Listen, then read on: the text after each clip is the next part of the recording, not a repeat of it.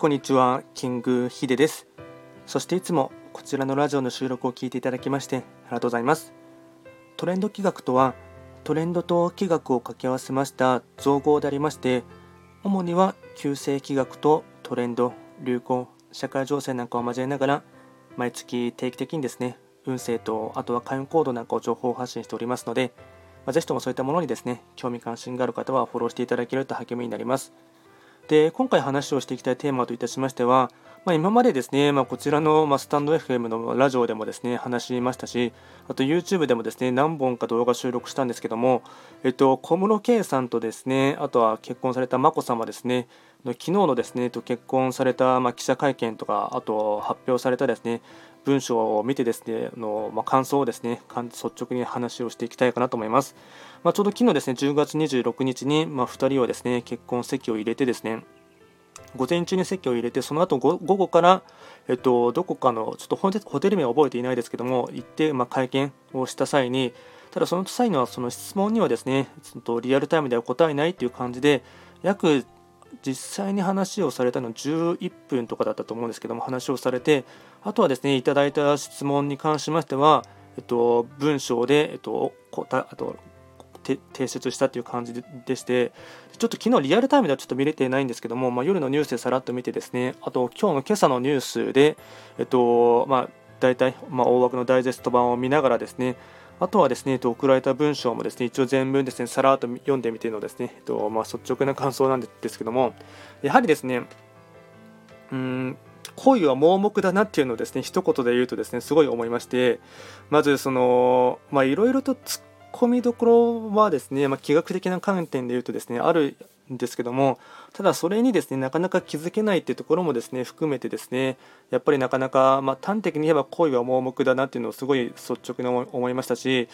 結婚をですねその発表する会見の場なのに雰囲気がめちゃくちゃ暗いというかですね2人ともなんかどんよりとした空気感を醸し出していましたしあとですねその何て言うんですかねうんまあ僕が一番率直に思ったことはですね送られてきた後のその記者の方とかですねそういった方々が質問をですね合計9個ぐらいで送ったらしいんですけどもそれに関してはその、まあ、リアルタイムの、まあ、会見の場での質疑応答ではなくて、えっとまあ、文章をですね、えっとまあ、提出した形で、えっと、発表されていたんですけども、まあ、その文章の中で、まあ、僕がすごいですね引っかかるというかですねなかなかあそういうことそうあそういうことだったのかっていうところはちょっと思ったところがありまして、まあ、一つだけ取り上げていきますと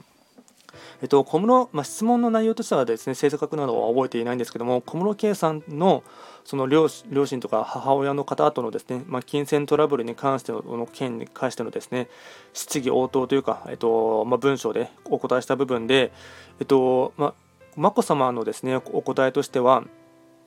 えっとまあ、K さんって言ってたんですけども K さんに、えっとまあ、海外に、えっと、拠点を移して、まあ、そういうふうにですね、えっとまあ、先導したのはですね私がアドバイスしたしあとですね母小室圭さんの母親とのですねその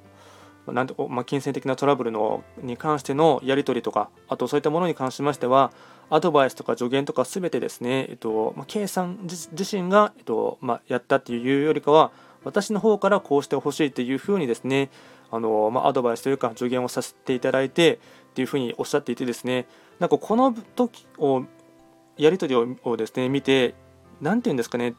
やっぱりなん以前のその小室眞子さんのですね性格の部分で、まあ、彼女は旧歯科生で確か傾斜が6泊金星だったと思うんですけどもそこでもですね若干軽くお話ししたんですけどもやっぱり眞子さまのですねもともと本来持っている性格としてはですねプライドの高さとかですねあとは自分が主導権を握ってですね何かやりたいっていうところがですね結構性格の特徴として現れていましてそれがもろにですねその、まあ、恋人同士でもですね出ていてですねもう小室圭さんおそらくなんですけど尻に敷かれる感じのですね結婚生活を送られるんではないかなというのをですねすごい思いましたね。あので、まあ、その辺りはですね、うんまあ、好きになってしまった方に関してはとことんですね、うん、もう周りが見えなくなるなってしまうというのはですねわり、かし旧歯科生のですね恋愛の特徴というかですね、うん、一気に火が燃えてですね燃え尽きるまでやりきるみたいな。でそこで飽きてしまったらすぐにですね飽きるっていうところもありますのでまあそれで燃え尽きた後に、うんまあ、離婚するかしないかちょっとそこまではですね先のことは読めないですけども、まあ、正直なところでですね、うん、やっぱ、うん、なかなか周りの目とかですね見えていなかったんではないかなっていうのいうのをすごい思いましたし皇室を離脱されるっていうのはですね離脱っていうとですね別にそこまであまり世間的には何とも思わないかもしれないんですけども、まあ、武田さんもおっしゃっていましたが、えっとまあ、皇室関係のこと詳しいですね、えっと、ジャーナリストというか社会派の武田さん、ちょっと下の名前を覚えていないですけども、武田さんもおっしゃっていましたが、皇室を離脱するっていうことは端的に言うと、えっと、一般社会で言うとですね、親からですね、感動されたっていうことなので、なのでやはりですね、その、うんまあ、秋の秋の宮様の、えっとまあ、ご両親なのでお父さんもいらっしゃいますので、うんと文彦さんですけどちょっと名前は分からない覚えていないですですけどもおそらくですね両親とのですね関係性もですねこじれていると思いますしその昨日の記者会見の話でもですねその今まで例えば結婚する時だったら両親のですねあと、まあ、育てていただきありがとうございましたとかそういった言葉もさらっとでも出てくるかなと思ったんですけどもそういったですね感謝の言葉も何も出ずですねっていうこともありましたので、まあ、おそらくあまりですねその、うん、親と子供のですね関係性もですね良くないんではないかなっていうのもですね垣間見れた瞬間もありましたし昨日の送ってきた文章の内容とか見てもですね私の方から、まあ、K さんにこうしてほしいっていうふうにですね誘導したというかですねアドバイスを送ったというふうにおっしゃっていましたので、まあ、なかなかですねうんまあどっちまあ、小室圭さんのですね本音の部分も正直よくわからないですけども、まあ、なんて姉さん女房的なですね若干尻に敷かれるですね結婚生活を送られるんではないかなっていうのはですねまあ、割かし容易に想像ができるところでもありますし